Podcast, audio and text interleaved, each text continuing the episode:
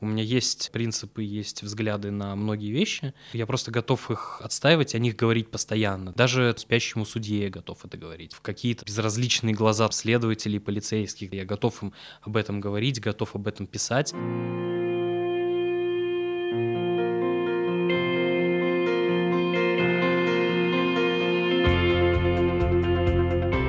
Дорогие слушатели, добрый день. Это подкаст «Агенты перемен», подкаст проекта «Реформ» о россиянах, которые воплощают свои мечты и строят страну будущего. У микрофона я, Полина Колесниченко, и Леня Соловьев у нас сегодня в гостях, адвокат. Леонид, здравствуй. Да, приветствую, приветствую. Примерно в эти дни, год назад, в России началась пандемия коронавируса. И Леня оказался не только тем, кто аж дважды переболел короной – но и тем, кто стал экспертом в вопросах ограничений, прав и обязанностей в это непростое время. К тому же Леня известен как один из самых активных защитников тех, кто пострадал из-за своей протестной деятельности. Обо всем об этом мы обязательно поговорим по ходу выпуска, ну а сейчас, Леня, расскажи нам, пожалуйста, чем ты занялся после школы. После того, как кончил школу, я поступил в университет нефти и газа. Не очень, конечно, такое э, заведение для, для юристов, ну, в плане того, что это не профильное, да, там это не МГЮА, не МГУ какой-нибудь юрфак. Но там была очень сильная достаточно кафедра именно уголовного права. Вот, и, наверное, именно из этой кафедры я почерпнул а, свое вот это вот стремление, да, и любовь, в общем-то, именно к этому направлению работы. Поскольку я вообще, в принципе, не хотел, ну, будучи еще студентом в самом начале пути, скажем так, а, быть э, юристом по уголовному праву. Я мечтал там представлять крупные компании в каком-нибудь, я не знаю, там международном арбитраже, вот это все было круто, как в фильмах, как в сериалах. Вот, но получилось так, что просто я понял, что именно уголовное право — это вот моя такая стезя.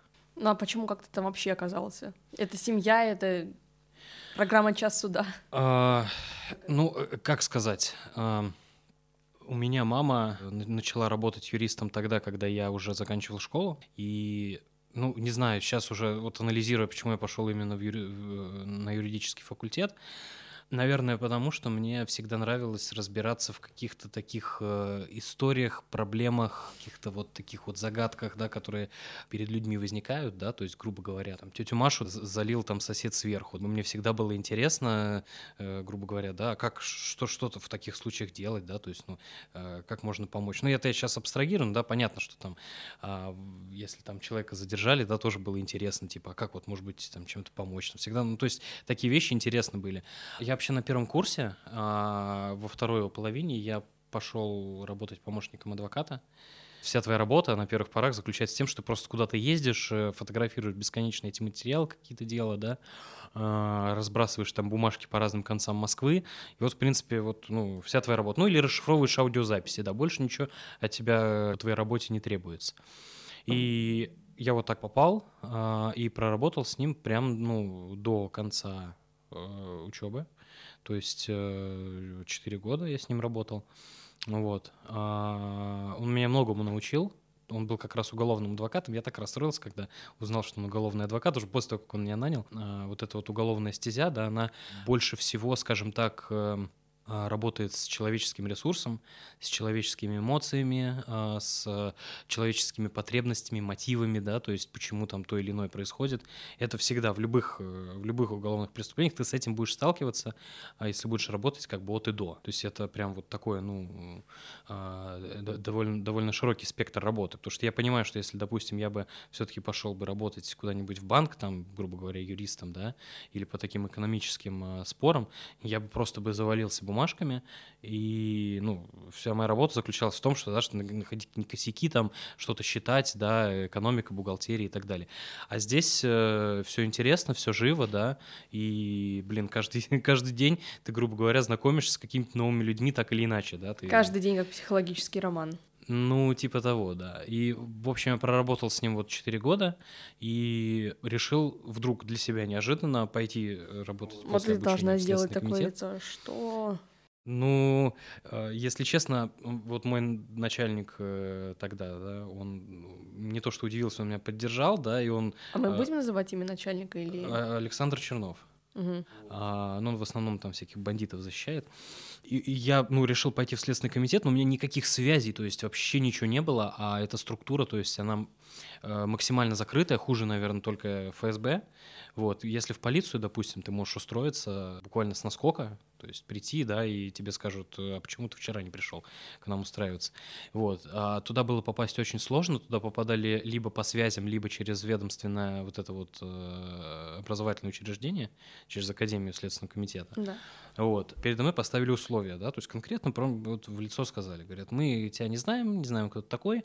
Да, молодец, что как бы закончил юрфак, э, ну, таких по стране полно. Мы должны как бы понять, чего ты стоишь. В- Вот это вот понимание, оно растянулось на целый год, и в течение этого года я бесплатно работал э, помощником в СК, а по ночам или по выходным я занимался тем, что таксовал. А Не было еще Яндекс Такси и вот этих всех прочих там агрегаторов, и можно было спокойно там где-то да, где-то там в 12 часов ночи ты встаешь возле метро и начинаешь развозить людей. За вот такой, за, за такой день можно было там, ну, 2-2,5 тысячи заработать, да. Вот, спокойно. Э, Самый э, такой, наверное, случай — это конфликт с другими таксистами. Когда я встал, опять же, в 12 часов ночи там возле, возле метро, ко мне подошли другие таксисты и сказали, мы тебя сейчас, тебе морду набьем. Уже это было их какое-то хлебное место, и я, в общем, сказал, что я э, никуда не поеду, вот, и можете мне бить морду. Вот, мне никто не побил морду, и все. Как своего, конечно, не приняли, но э, решили мне это простить, наверное. Вот. А, Я целый год э, работал помощником, и дошло до того, что у меня даже был собственный кабинет, но при этом я не был в штате, не получал ни копейки зарплаты. А, И в итоге... Ну, то есть ты работал просто за интересы, за будущее трудоустройство. Да, исключительно как Ну бы ради ладно. этого. То есть такие как бы правила игры принимались, и я ни о чем не жалею, не, не ругаю там никого, да, что мне пришлось как бы через этот путь пройти. Но в итоге все получилось, и меня, в общем, приняли после всех тестов э, психологических и так далее. Там до- довольно такое, ну, интересное трудоустройство, то есть помимо знаний, да, э, там уголовного процесса и всего прочего. Тесты. Да, там проходишь э, тест обязательно у психолога, тесты и беседу с ним, и проходишь полиграф. То есть я как бы, если меня вдруг посадят на полиграф, я не боюсь, потому что я знаю, как э, чего от него ожидать. А, хотя довольно сама по себе неприятная процедура. Полиграф я про- прошел довольно быстро, потому что за мной, в принципе, ну, ничего такого не числилось. А, да и вопросы были такие довольно простые, да. Не было ли у вас проблем с алкоголем? А, но психологический тест я прошел не сразу. То есть э, сначала психолог не дал добро на то, чтобы меня пропустить. А, Она, она сказала, что вы находитесь в глубокой депрессии. Вот, вы, ну, как бы очевидно, что вам вы, вы- не сможете нормально работать вот при Ну, она была права или состоянии. это... Мне казалось на тот момент, что да, потому что целый год вот в таком как бы режиме он довольно меня, ну, скажем так, по- по- подка- Деморализовал. Д- деморализовал, да, подкосил, а, и, в общем, мне просто надоело ютиться в помощниках, кто был помощником адвоката, то помощник следователя, да, без статуса, без непонятно чего, А, и, в общем, мне как бы все это не, не очень нравилось, э, потому что я всегда был достаточно таким, ну, как бы амбициозным человеком, мне хотелось э, как-то вот э, в, со- в своих собственных глазах, да, вот получить какой-то статус и самого себя, а, ну, как-то на- начать уважать, что ли, да, что вот смотри, да, я же следователь, в конце концов. Вот, но а, я настолько был нужен этому отделу, в котором я работал, что начальник позвонил и сказал, что, ну, попросил, в общем, пропустить меня. И заключение это психологическое переделали, вот, и добро дали вот на это. И я устроился и работал там около двух лет. Работал уже на должности следователя, вот, и уже все как бы самостоятельно расследовал, наконец-то, а, наконец-то там свои, а, свои дела и так далее. То есть ты воспользовался позвоночным правом. Я бы не назвал это позвоночным правом, потому что... Ну как же, позвонили и сказали, пропустите парня. А, ну, позвонили все-таки не какие-то, да, грубо говоря, мои родственники. а, я- Ну, я- Твой начальник. Мой начальник, да, позвонил другому своему же, грубо говоря, коллеге. В принципе, для меня вот, допустим, а, убийство и коррупция, да, находятся вот прям вот, ну, на, на одном уровне, да, я, я терпеть не могу коррупцию, я считаю, что это абсолютно, а, абсолютное зло, которое должно быть искоренено, и наказываться это должно очень жестко, вот, э, и поэтому, ну, Даже бытовая коррупция. Абсолютно. Даже бытовая коррупция. Я считаю, что тех, кто дает взятки, да, а, наказывать не стоит так, как э, так как тех, кто берет эти взятки, но даже обыкновенная там бытовые, бытовая коррупция, она должна наказываться и должна пресекаться достаточно жестко. А когда я работал ну, в СК, у меня были возможности для коррупции очень такие... Банальная ситуация такая была. А, человек задавил там полицейского да, на автомобиле. Автомобиль дорогой был, Мерседес, там он порядка 6 миллионов стоил. Вот, самого его, естественно, отправили, да, отдыхать в изолятор, а автомобиль числился за супругой. Вот, то есть он был на, на нее расписан. Вот, и приходила его супруга там с каким-то с каким-то дядей, там непонятно, дядей, дедушкой, я так и не понял. Вот, и они, в общем, ну, принесли мне документы да, на автомобиль, что вот мы хотим этот автомобиль забрать, вещь дорогая. По закону я должен был им этот автомобиль отдать, да, то есть потому что все как бы не нужен, мы его осмотрели, все сняли, все отпечатки. Ему... А, он на штрафстоянке, да, который как бы выдается просто по одной моей росписи любому человеку. И я, в общем, готов был сказать, что типа все, да, мы готовы отдавать. А они мне такие говорят, вот мы тут типа, посмотрим, ну, 150 тысяч, да, типа, такие, хорошо, вот эти вот, э, вот эти мяканье, пяканье, вот, и вообще ничего не стоило. То есть э, этот человек был сам по себе там с криминальным совсем прошлым. Я уверен, что это была не подстава. На тот момент я знал, что это не подстава. И просто взять деньги... Что он правда задавил полицейского. Э, да. То есть просто взять деньги и отдать автомобиль вообще ничего не стоило. Я просто э, на самом деле горжусь такими случаями, когда я отказывался от вот этих вот, э, от вот этих вещей, потому что я знаю, что многие не отказываются. И для меня бы это ничего не стоило получить 150 тысяч отдать автомобиль, но я просто Пошел потому что принцип, да, у меня вот этот есть, а, с которым я живу, да, который проношу сквозь года, я просто отдал автомобиль и все, я сказал, мне ничего не нужно. И доходило вплоть до того, что какие-нибудь бабушки там приходили с конфетами, ну вот я никогда не брал, то есть э, я всегда считал, что как бы вот я выполняю эту работу, я получаю за это зарплату, хотя достаточно мизерную, э, даже по тем временам, то есть она составляла там... Да, я получал тогда в районе 25-27 тысяч. Mm. Ну, с вычетом налогов. Вот, то есть, как бы, ну, с учетом нагрузки и с учетом э, того, что, в принципе, эта работа довольно опасна, да, э, так или иначе меня и писали мне угрожающие всякие смс и ножницами в меня в кабинете кидали, вот. Что? И, ну, просто сидел там человек, который обвинялся там в изнасиловании, там было все и экспертиза и все прочее, вот, но он считал, что дело было все по обоюдному согласию, а, и я сказал, что нет, говорю, ничего не подтверждает то, что это по, по обоюдному согласию, он просто взял как бы ножницы с моего стола и кинул в меня. Несмотря на то, что рядом были конвоиры, да, как бы они это проглядели, и, в общем, нет, чудом просто увернулся. Но этот случай не вошел, скажем так, в его биографию, то есть я не стал ничего по этому поводу писать. Ну вот смотри, когда всюду происходит какой-то трэш, ужас, мы в России живем, как тебе живется? Когда ты понимаешь, что все идет вообще в разрез с тем, что ты там знаешь, что ты умеешь, чему тебя учили. А, ну, вопрос такой, наверное, из разряда советов, как нам держаться, да, как, как не умереть в этой прекрасной стране. Нет, это будет в конце. А, слушай, ну, вообще, во-первых, я просто понимаю, что вот я уже как человек сложился, да, у меня есть э, принципы, есть взгляды на многие вещи, э, которые там могут чуть-чуть корректироваться в каких-то моментах, да, но, в принципе, они такие базовые какие-то есть, и я просто, ну, я просто готов их отстаивать, о них говорить постоянно, постоянно, да, даже там условному спящему судье я готов это говорить. Вот в какие-то там э, а, абсолютно безразличные глаза там следователей, полицейских, да, я готов им об этом говорить, готов об этом писать, и я просто понимаю, что вот если я сейчас не буду этим заниматься, да, сойду с вот этой вот, с вот этой дороги, по которой я иду, тогда, ну, как бы ничего и не останется от меня самого. Допустим, у меня друзья сейчас уехали в Израиль, живут там, а, и меня туда постоянно зовут, а, как бы есть возможности, да, как там вот, ну, ужиться там и работать там, и получать гораздо больше денег, чем я получаю здесь, а, но при этом я понимаю, что в таком случае я, не знаю, ну, перестану, наверное, существовать. Вот как вот как как как Наступит как социальная я. смерть. Да, наверное, да. То есть э, я, может быть, и буду там, да, жить хорошо, припеваючи mm-hmm. и так далее, но я не буду, наверное, чувствовать себя нужным в данном случае. Мы понимаем, да, что довольно часто а, вот эти все понятия там о справедливости и так далее уничтожаются под а, нашей там бюрократической машиной, да, назовем ее так, но довольно часто ее прорывает и довольно часто получаются результаты.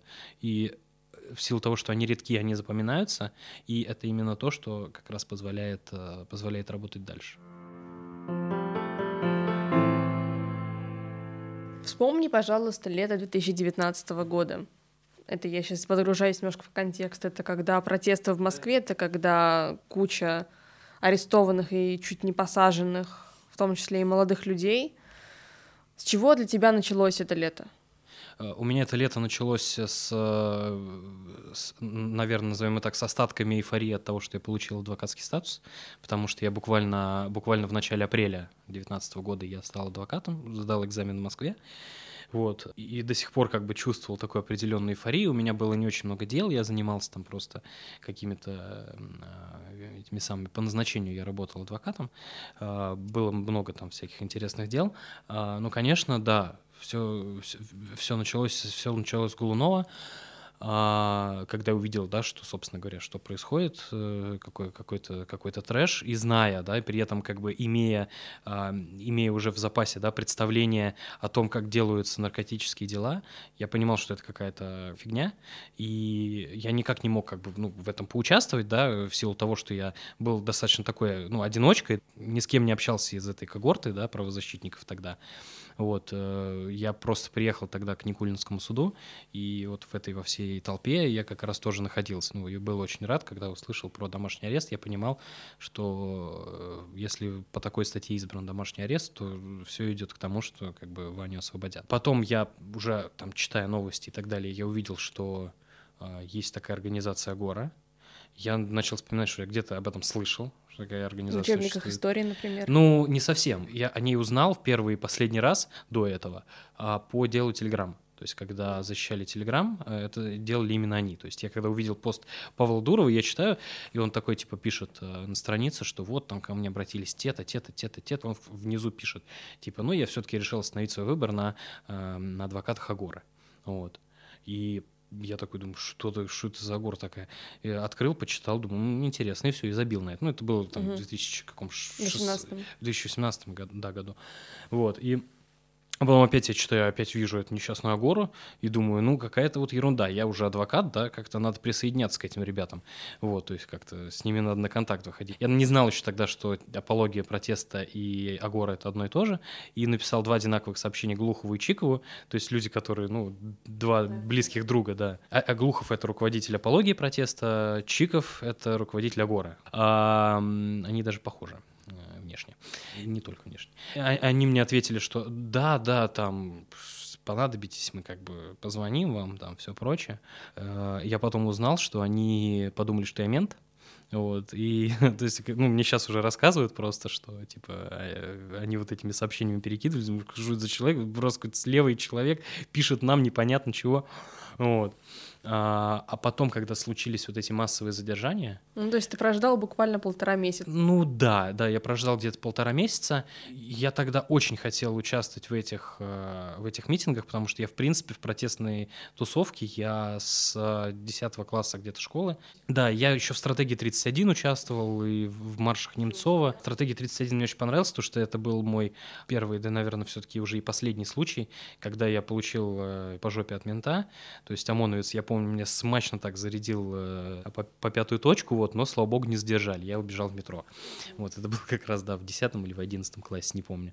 Вот, ну и потом тоже и соглас, не соглас, для меня вообще разницы не было, я участвовал. Согласованные очень... или не Да, согласованные, согласованные или не согласованные митинги. Для меня абсолютно было неважно, я участвовал вот в этих вот протестных а, активностях э, как бы полностью, да, очень злился на друзей, которые в этом не участвовали.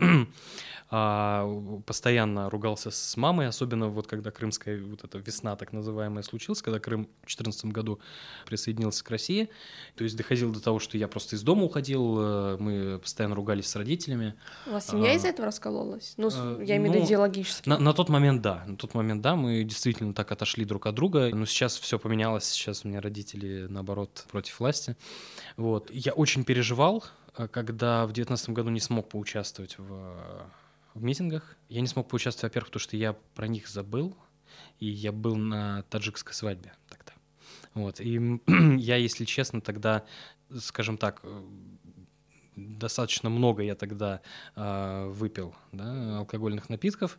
Вот. И как раз-таки, когда свадьба закончилась, мне написал Леша Глухов, то есть руководитель апологии протеста, э, что нужна помощь, потому что адвокатов не хватает. Да, и он тут решил вспомнить про меня, и я поехал, в общем, в отдел. И Такой та... разогретый. Уже абсолютно разогретый, да, то есть дошло до того, что я пришел как бы на КПП полицейского участка, и я говорю, я вот к таким-то таким-то приехал, там адвокат полицейский говорит, сейчас 10 минут вас пустим, я говорю, у вас 5. А, ну, короче, да, мне тогда очень понравилось, и тогда я познакомился с Машей Алехиной. Активистка Пусирает. Тогда находилась э, среди задержанных, вот, и как-то мне все вот это вот очень понравилось, потому что я, ну, увидел, что люди сами были готовы, да, горой за себя стоять, идеологически близкие мне люди, да, то есть, ну, и можно было спокойно, да, общаться там на любые темы, вот, и я понял, что как бы, о, круто, да, наконец-то я занимаюсь хорошей, хорошей работой, которая мне нравится. А потом случился Егор Жуков, вот, и он случился... Егор Жуков — это студент вышки, которого ты защищал. Да. А, ну, сейчас, по-моему, уже нет. Ну, тогда. То есть, да, на тот момент, да. Моя защита его случилась абсолютно случайно. Я не знал, кто это, как бы мне было абсолютно по барабану, потому что тогда прессовали всех. Там задержали одного парня, привезли на допрос в СК. Мне удалось уговорить следователя, что это не он на фотографиях, которые, типа, ему вменяли, что он участвовал. Удалось убедить в этом следователя, он его отпустил, но время было уже полчетвертого утра, и мне звонит Маша Алехина и говорит, что а, здесь вот некий Егор Жуков, да, задержан, э, у него проходит обыск, можешь ли ты выехать, потому что никто не отвечает. И действительно тогда никто не отвечал, полчетвертого утра, и я просто как бы сорвался и поехал. Я не знал вообще, как бы, к чему это приведет, но это, это дело, которое коренным образом э, изменило, изменило, во-первых, мою жизнь, действительно изменило. Во-вторых, э, очень многое мне удалось, скажем так, переосмыслить за то время, что я, э, что я работал вот над этим делом. Почему оно тебя изменило? В чем?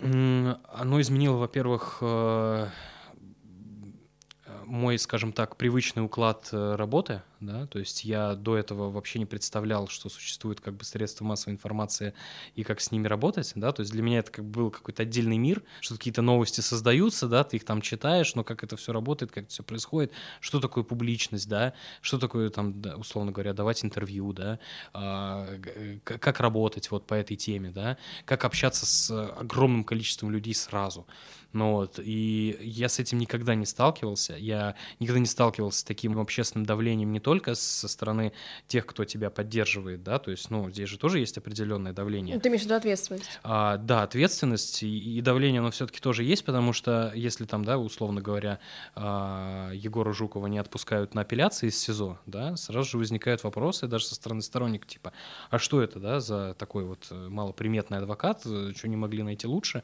А, и, естественно, с той стороны тоже, со стороны противников, постоянно присутствуют какие-то вот, ну, такие, скажем так, ненависть определенная, да, к тебе тоже, потому что ты ассоциируешься с э, людьми, которых ты защищаешь, ну, по-любому. И, конечно, ну, это очень сильно повлияло, потому что я был не готов к такому давлению на самого себя, что мне при, приходится публично о чем-то рассказывать, да.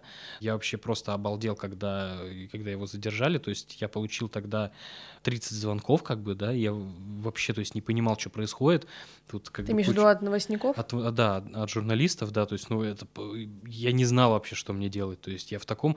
И самое, что интересное, а, вот у меня есть знакомые, которые тоже там адвокаты-юристы, которые пытаются пытаются пробиться куда-то в паблик, пытаются, да, там познакомиться с журналистами, что-то там пытаются делать там на Ютубе, в Инстаграме что-то и так далее. А, а я, наоборот, к этому, ну, как бы никогда не, не стремился, мне этого никогда не хотелось. Когда вот э, Егора задержали, на следующий день меня там пригласили ну, в, эту, в редакцию «Дождя», и, и я тогда очень сильно ломался по этому поводу. То есть я думал, блин, ехать или не ехать, я так не хотел как бы вот что-то что рассказывать кому-то на камеру, да, то есть я вот этого очень не любил, но э, как бы пришлось поехать, потому что меня ну, уговорили, да, тогда мне сказали, что это очень важно для дела, то есть люди интересуются, нужно рассказывать. Кто тебя уговаривал? Его активная команда? Да, да. То есть э, я уже не помню конкретно, кто именно, но да, мне прям вот конкретно настоятельно давали совет, что вот это вот очень нужно, иначе, иначе это дело как бы, ну, можно, может быть похоронено. И действительно, к сожалению, присутствуют у нас такие дела, да, где огласка решает очень многое. Вот. я думаю, что как раз-таки его дело, дело Егора, оно помогло освободить э, не только его самого, но и тех ребят, которых задержали в первую волну, когда четверых еще отпустили 3 сентября 2019 года. Это Влад Барабанов, Валера Костянок и еще двое, а, которых действительно просто по, э, по беспределу задержали. Вот, поэтому, ну, как раз за стаканчик, вот за вот эта вся история. Поэтому э, я был не готов, конечно, к такому повороту работы, но достаточно быстро, наверное, поменялся, да, и уже там более-менее спокойно общался с теми, там, да, интересантами, кто интересовался этим делом, там, журналистами и так далее.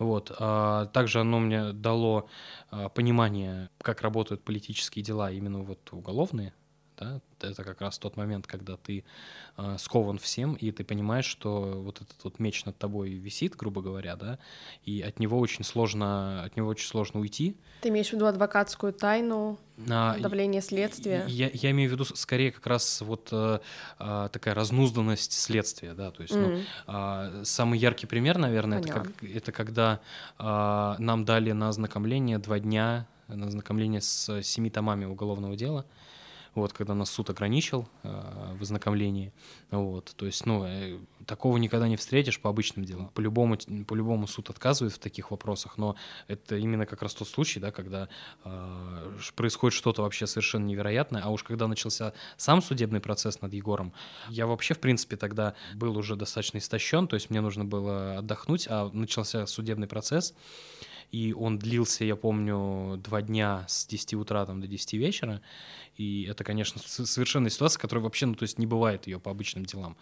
Вот, и когда я услышал, что ему хотят дать, э, сколько просила прокуратура, 4 года реального лишения свободы, учитывая то, насколько мы с э, Егором сдружились, да, то есть, ну, а, когда я просил суд освободить не просто моего подзащитного, но моего друга, а, э, это как бы действительно так, потому что мы очень много с ним общались, когда он находился в СИЗО, я ездил к нему постоянно, там чуть ли не каждый день я у него был, а, я очень сдружился с его семьей, и, конечно, ну, я был, был очень ошарашен, и уже потом, когда он получил условный приговор, я уже, можно сказать, последние там недели я отходил немножечко от всего этого скажем так, это дело а, дало мне не просто большой круг знакомых, да, но мне подарило еще достаточно много друзей и, конечно, позволило мне познакомиться, да, с девушкой, с которой я сейчас встречаюсь и которой, ну, которую очень люблю. Да. Все плачут. Отличалось ли как-то дело Егора Жукова по своей составляющей от защиты других ребят? Как это вообще все выглядело изнутри? А, оно, наверное, отличалось тем, что просто нас, э, нас абсолютно не слышали. Мы а, приводили доводы, приводили своих экспертов, нас вообще не слышали никак. Это если касаться процессуального момента, да. Если касаться там какого-то личностного, то дело вот с подобной а, с подобной эмоциональной вовлеченностью, когда ты действительно настолько сильно как бы переживаешь за все это, подобных дел у меня у меня действительно не было. Именно от, отчасти поэтому я тогда уже под конец э, всего этого разбирательства, я так, ну, скажем, находился уже в эмоциональной такой пустоте определенной. Mm-hmm. Вот даже сейчас, э, несмотря на то, что, да, есть э, дело там нового величия, в котором я участвую, да, которая организация запрещенная, да, в Российской Федерации, вот, но как бы проникнуться, да, какими-то там дружескими чувствами я не могу. Поэтому, да, оно отличается вот именно таким эмоциональным каким-то вовлечением туда. Это не очень хорошо, ну, на я хотела спросить, да, насколько это важно? А... И насколько это не пагубно там, для тебя и твоих? А, на самом деле, здесь как раз-таки, если бросаться там красивыми словами, здесь важно соблюдать баланс да, между эмоциональной вовлеченностью и холодной головой но мы как бы не, не роботы, и так или иначе отдаем предпочтение чему-то одному. Я ну, замечаю, к сожалению, что среди большей части моих коллег есть определенный там цинизм и отстраненность отстраненность от, э, от своих подзащитных, от того дела, в котором ты участвуешь. Да, они, да, можно участвовать там профессионально, классно, круто, но при этом не быть эмоционально вот вовлеченным в это. То есть рассматривать это как определенная, знаете, как работа на станках. И я не считаю, что это плохо прям всегда, но иногда просто нужно понимать, наверное, да, э, не хочу выступать как учитель, но я просто ретранслирую то, что, то, что вижу в СИЗО, в тюрьмах и так далее. Я понимаю, что многим людям нужен вот просто помимо хорошего адвоката, да, нужен еще просто вот какой-то человек, который их может в этом плане поддержать. А, есть такая проблема среди там адвокатов, что они не приходят в изоляторы к своим там подзащитным, да, которых они защищают, потому что общаться не о чем, да, что-то ничего по делу не происходит, да, ну вот, еще приходить-то, ну вот, а я считаю это крайне важным, приходить, я не знаю, там, ну, полчасика, да, посидеть, как бы пообщаться, просто, ну, поддержать человека, потому что он там находится как бы в стрессовых в стрессовой ситуации и так далее. Вот. И все-таки эмоциональное вовлечение, оно должно быть, потому что иначе мы какой-то определенный, ну, человеческий облик, что ли, теряем, да, а это, в свою очередь, не позволяет раскрываться юристу в своей профессии. Вот да. я как бы, да, я в чем, в чем я абсолютно уверен. А, вот если даже взять банальную, банальную штуку, вот если посмотреть, как пишут документы судьи и как пишут документы адвокат, очень часто можно заметить, что судьи пишут «суд решил», «суд оценивает так», или там, допустим, адвокаты пишут «сторона защиты полагает так», «сторона защиты оценивает так». Вот даже в документах прослеживается определенное отстранение – ты э, никогда не встретишь ну, там. А как писать? Я ты, рассчитываю. Вот, доп, вот американские э, судьи, допустим, те же самые, да, они пишут всегда я судья такой-то, я решил так-то. Mm.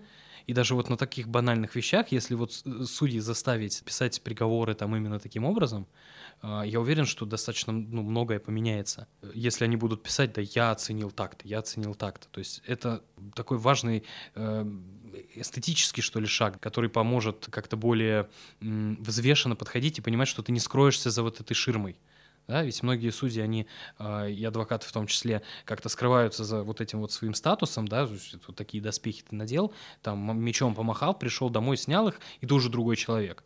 Я знаю, что, ну, как бы судьи — это люди не кровожадные, тот же самый Криворучка — это судья, который находится в списке Магнитского. Я уверен, что этот человек просто приходит домой, он снимает с себя там мантию, и там, может быть, да, он прекрасный как бы семьянин, человек и так далее. Но вот здесь он пребывает в этом амплуа. И Почему я говорю, что вот эта вот эм, эмоциональная вовлеченность, она очень важна, даже для юриста, как для профессионала, а, поскольку в юриспруденции базовыми понятиями да, является право, справедливость да, и гуманизм.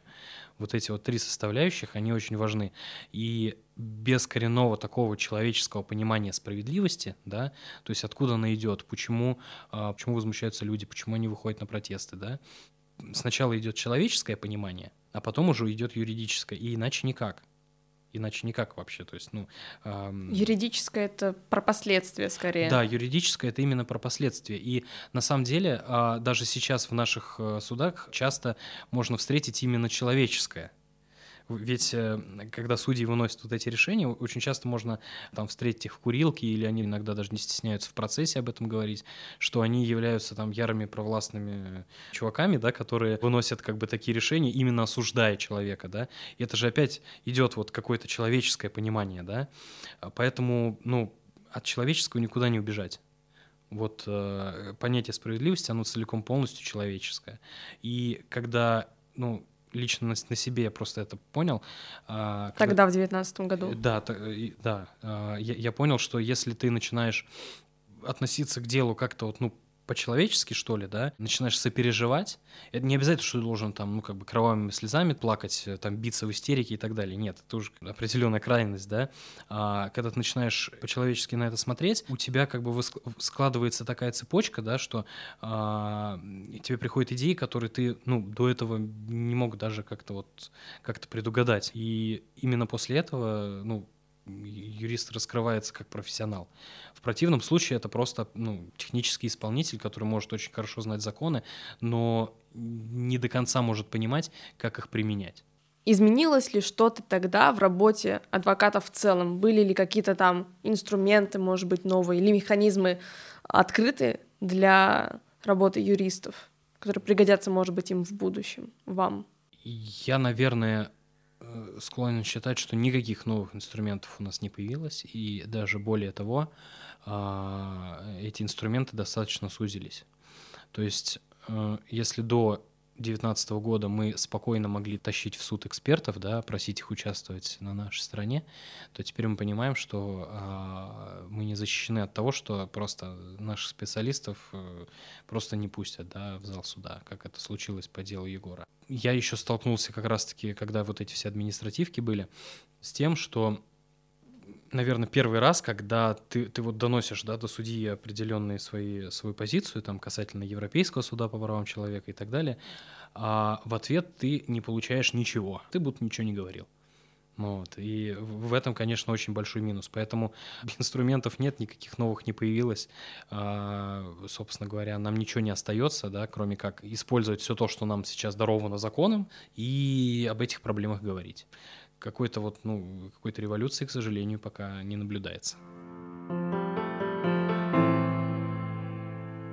Когда я готовилась к интервью, я поискала в гугле Леонид Соловьев адвокат, угу. и там, по-моему, первой странице Гугла сплошь про твою оценку коронавирусных ограничений. Угу. Тебе пришлось стать экспертом по коронавирусу с юридической точки зрения. С чего все началось?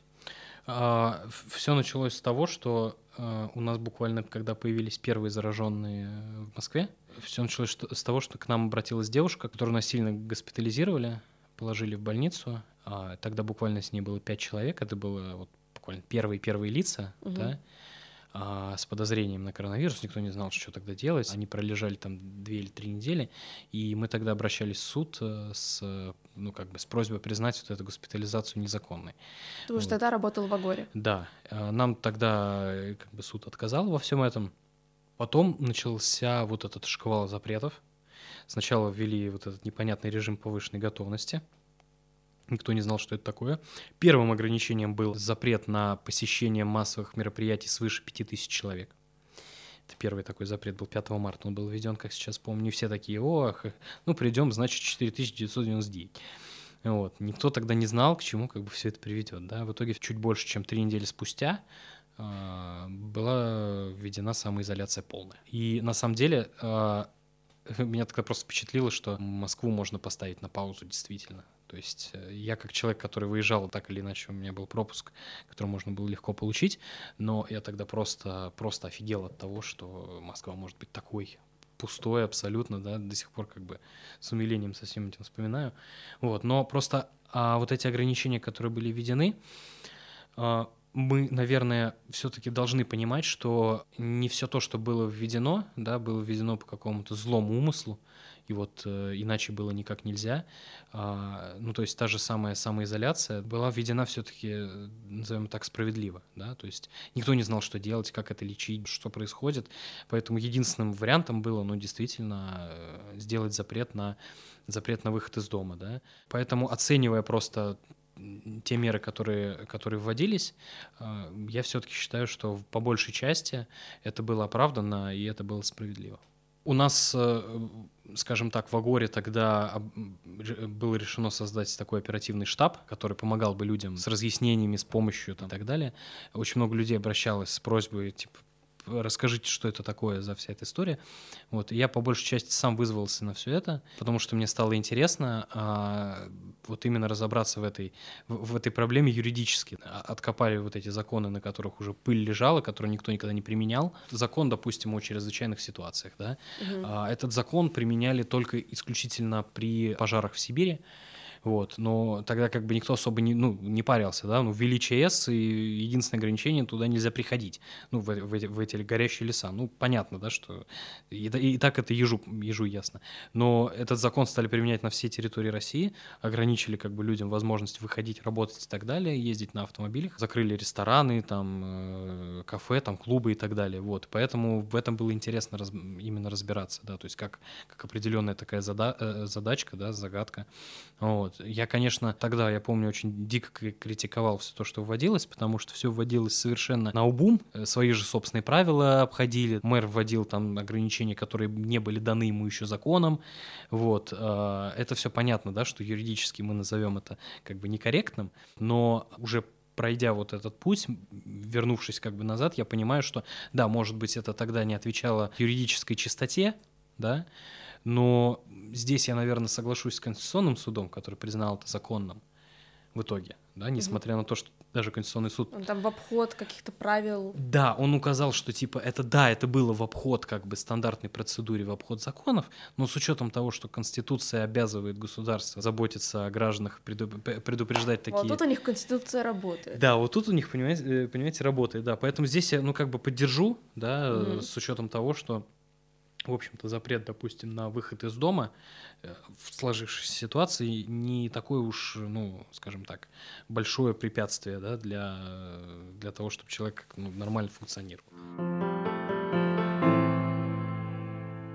Что лучше? Наш полный локдаун, который как-то сам по себе сошел на нет к лету, или то, что сейчас происходит в Европе, где закрыто в целом все, и люди говорят, нам перекрыли кислород, дышать нечем. Некуда пойти, не, нечего сделать, и все друг на друга стучат. А, ну, это, наверное, нелогичный выбор, да. А, единственным возможным средством а, вот ответа, да, на вот, вот эту вот угрозу, скажем так, является постановка вопроса а, о том, что ценнее для людей, насколько они готовы, насколько общество готово жертвовать какой-то его частью взамен на обычную... Частью общества. Частью общества, да, взамен на обычную жизнь. То есть, грубо говоря, готовы ли мы, там, я не знаю, дать возможность работать ночным клубом с танцполами и со всем прочим, пожертвовав при этом, ну, теми людьми, которые их посещают. Это очень такой, как бы, сложный вопрос, вот, и я, как, как я сейчас понял, ответ на него дали только один. Общественный договор сейчас такой – да, люди болеют, да, но они при этом идут на сознательный риск, когда приходят в общественные места, и для властей России гораздо важнее является, а, гораздо важнее является экономика, да, то есть э, вот эти экономические процессы, торговли и так далее, чем здоровье людей. То есть, да, для них э, то есть, ну, важнее, чтобы экономика работала, нежели те люди, да, которые так или иначе в этих общественных местах там и, и так далее заражаются. В Европе идут по другому пути, да, они решили все закрыть, посчитав, что для них, как бы, да, э, там, условно говоря, любой человек ценнее, чем возможность там какому-то магазину, да, или ресторану работать. Ну вот. А, поэтому это достаточно, на самом деле, сложный вопрос. Самое главное, что правильного решения-то нет в данном случае. То есть э, здесь так вопрос не стоит. А, понятно, что те, кто заболевают там, да, им плохо, тяжело, а человек, который держит свой ресторан, это у него, допустим, единственный способ заработка. У него нет денег. Может быть, там он давно переболел, да, и так далее. Ну, то есть э, здесь вообще нет правильного решения. Это как проблема вагонетки не решается, к сожалению. Ну, тогда нам остается что, просто наблюдать? А, ну, в данном случае нам остается, наверное, не просто, не просто наблюдать. Нам, нам, как людям, да, которые в России не принимают никаких решений в силу отсутствия, да, отсутствия контакта с властью какого-либо, нам остается, да, только наблюдать и принимать, принимать те решения, которые, которые нам спускаются сверху.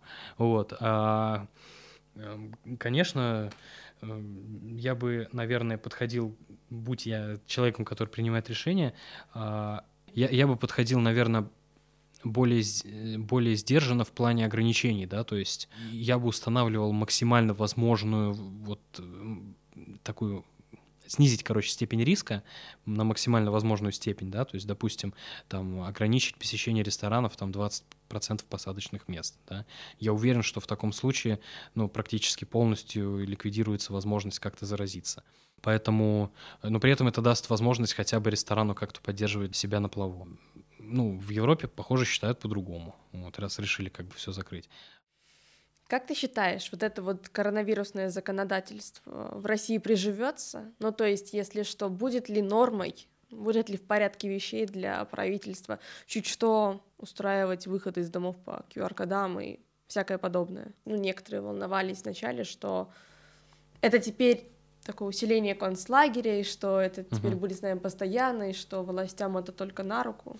А, нет, нет, я так не считаю. А, как бы более того, просто понимая, наверное, а, то, то, что происходило с Россией там несколько лет назад, и то, что происходит сейчас, а, власть придерживается так называемого принципа, принципа красивого полисадника. Есть красивая витрина, да, что у нас тут есть свобода, да, тут у нас куда хочешь ходи, что хочешь говори, но в рамках закона, как говорится. Вот, поэтому у нас прекрасно работает система распознавания лиц. У нас не составляет труда там оперативникам э, найти преступника, да, даже в каких глухих лесах. Вот, там запросто можно запустить дрона, да, с тепловизором, он вычислит человека, который там находится. Ну, вот эти сами ограничения, они довольно-таки большой бюджет съедают, поэтому я уверен, что ни к чему не вернется. Вот, но а, скажем так, э, те ограничения, которые были, э, они останутся, наверное, только в части массовых мероприятий, которые чуть что будут запрещать сразу. Вот, то есть их станет сложнее согласовывать, они будут просто единичные. А, вот, поэтому... То есть по санитарным нормам нельзя будет людям там собираться? А, я уверен, что вот этот запрет, он продержится еще очень долго, да. Либо он продержится, продержится долго, может быть, не в той форме, в которой он есть сейчас, тотальный запрет, прямо на бумаге прописан.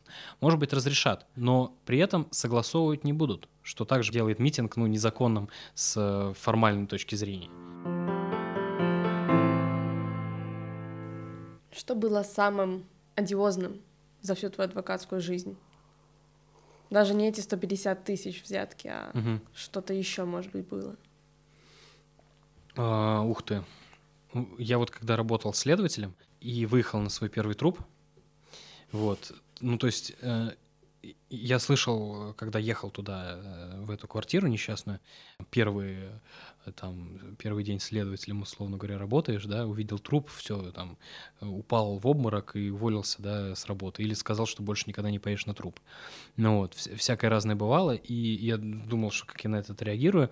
Я приехал туда, в эту квартиру, э, такая, ну, абсолютно, абсолютно маргинальная квартира, да, то есть, ну... Притон. Видно, ну, типа того, да, то есть видно, что люди, ну, живут хоть в квартире, да, но совершенно не заботятся о том, э, что там вообще происходит там, да, с чистотой и так далее. И я поднялся в квартиру и вижу, что рядом стоят полицейские, и я говорю, что не заходите? Они говорят, мы не пойдем, вот, там ужасно, все, все очень плохо. А, я говорю, понятно. Короче, я захожу, ну, запах действительно неприятный, мягко скажем. Вот. То ну, есть там труп уже несколько дней лежит? Да, а так чаще всего и бывает в таких квартирах. Ну, либо там одинокий человек умирает, да, и mm-hmm. просто потом, когда уже запах идет по всему подъезду, люди тогда вызывают какую-то там скорую, да, и так далее. Вот, либо, ну, собутыльники, бывает, пьют, у одного там сердце не выдерживает, он падает замертво, да, остальные такие, что-то начинает вонять и уходит просто. Ну, ситуации, ситуации разные, да, то есть жизнь, она такая, попадаются, конечно, да. Ну вот ты заходишь, вот запах. Я, я, я захожу, запах, да, вижу как бы труп, понимаю, что мне с ним работать, осматривать его как минимум, там, на предмет травм, да, то есть, может быть, его там порезали ножом. И я просто понимаю, что у меня нет вообще никакой реакции на это. То есть, ну, типа, я, я просто это вижу и понимаю, что включается какая-то, я не знаю, там, холоднокровная часть моей души, и я просто это, ну, я никак на это не реагирую. Объем работы появился, да. И, и эта часть, э, часть меня очень помогала в самые тяжелые моменты, а именно когда и до сих пор помогает, когда ты работаешь не, простите, там, да, не с самим трупом, да, или не с самим заключенным, который вот в тюрьме сидит, да, потому что тот, который сидит в тюрьме, ему довольно, ну, легко, за редким исключением, объяснить его ситуацию да, если... Он сам для себя, в смысле, объясняет, или ты Нет, я ему... для него, да, а. то есть я как человек, который должен ему объяснить, что происходит, вот, э, если не кривить душой, там, не обещать золотые горы, ничего, сказать, что, чувак, вот такая, такая сейчас фигня, да, ты э, чуть-чуть тебе придется посидеть, и, и все, вот. Ну, короче, просто объяснить э, действительно, да, что будет происходить без всяких там, без всяких там розовых очков, вот. А сложнее всего работать с родственниками. Вот мне, допустим, сложнее всего было как-то общаться с родителями а, детей, которые которые вот там в подростковом возрасте ну, совершали суицид. Вот с ними, конечно, было тяжелее всего, особенно в первый момент. Как раз-таки здесь очень важно, очень важна вот такая хладнокровная история, да, потому что ты,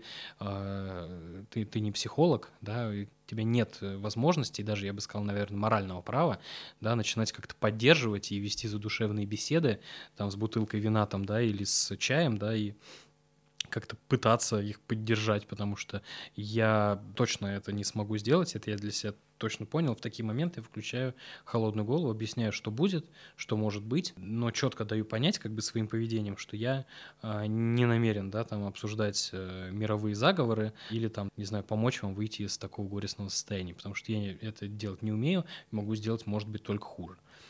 Поэтому я, я, я от этого отклоняюсь. Ну, это хладнокровие, оно потом выключается, тебя, может быть, догоняет это, или ты уже научился справляться? Я, наверное, уже научился с этим справляться, mm. да, то есть, ну, но вот это холоднокровие, которое есть, да, оно каким-то образом, я не знаю, просто гасит во мне а, вот это вот проворачивание, да, через себя вот эту вот всю ситуацию, потому что если я буду через себя все это проворачивать, у меня сил как бы для работы просто не останется потом. Ну, вот, поэтому, ну, я, конечно, да, сопереживаю людям, да, но скорее э, стараюсь именно что-то сделать, да, для того, чтобы помочь, чем э, просто по этому поводу, ну, сокрушаться. Как ты избегаешь профдеформации? А что под этим понимать? Ну, я думаю, ты вот сейчас рассказываешь, я включаю хладнокровие, uh-huh. включаю серьезное лицо и говорю, что я с вами ничего не буду обсуждать, я uh-huh. просто все допишу, все эти этапы. Uh-huh. Ты не боишься, что тебя в какой-то момент это все поглотит? Я, наверное, э, я себя, ну, часто ловлю на этом, что профдеформация так э, бывает подползает, а я себя ловлю на этом и стараюсь, да, э, и стараюсь э, ставить себя на место вот этого человека, которому, которому, который к тебе обратился сейчас. Вот, э, стараюсь всегда понять, что он может сейчас в эти моменты испытывать, да. Ведь есть и другая сторона медали, да, то есть когда ты излишне человечно подходишь к людям, они начинают, ну, тобой пользоваться, тобой, угу. да, тобой, тобой манипулировать. И как раз-таки для этого тоже очень помогает встать на сторону сторону того человека, который к тебе обращается. Понять, понять его мотивы, чего, чего он по-настоящему, по-настоящему от тебя хочет. Мы подходим к концу. Я бы хотела, чтобы ты рассказал нам какой-нибудь, мне какой-нибудь диалог, там, отрывок вспомнил из художественного произведения, который тебя характеризует. Угу. Что а, это? Это даже не совсем диалог, это, да, это определенная фраза была в, в стендапе. Я, я, я забыл просто этот человек, э, то ли его зовут Армен, то ли что-то типа того, да, не очень известный комик, ну, российский. Он как такую шутку проронил. Я хотел набить на руке татуировку «ты сильный, ты мужчина», но не стал этого делать, потому что услышал, что это очень больно. Вот эта фраза, она очень здорово ну, характеризует меня — вот, потому что я не знаю уж, с чем это связано, да. Постоянно ставлю перед собой определенные образы, да, и определенные архетипы, наверное, которым я пытаюсь соответствовать. Ну, человеку, наверное, который... Э, я уже, ну, не пытаюсь, да, собрать какой-то такой именно конкретный образ, да, к которому я стремлюсь, но в большинстве там ситуаций, да, бывает такое, что э, я пытаюсь казаться, да, лучше, чем я есть, да, и э, в такие моменты я просто себя ловлю и пытаюсь пытаюсь оставаться, короче, самим собой. Человеком, который, в общем-то, тоже э, далеко не лишен слабости, страха и э, всего такого прочего. Э, потому что я очень сильно боюсь, э, боюсь зазвездиться. Ну все, на этом мы, пожалуй, и закончим. Спасибо большое, что вы были сегодня с нами. Это подкаст «Агенты перемен» проекта «Реформ». У микрофона были я, Полина Колесниченко и Леонид Соловьев, адвокат и хороший человек. Счастливо!